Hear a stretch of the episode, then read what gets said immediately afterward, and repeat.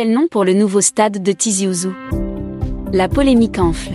Les supporters et amateurs du football ayant également remarqué que le chantier tire à sa fin se projettent sur le nom que devrait être donné sur cette infrastructure sportive.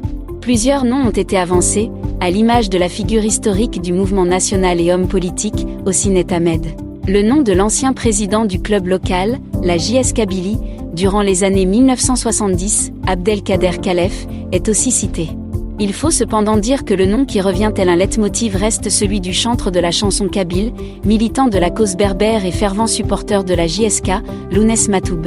Ce n'est d'ailleurs pas la première fois que Lounès Matoub est évoqué.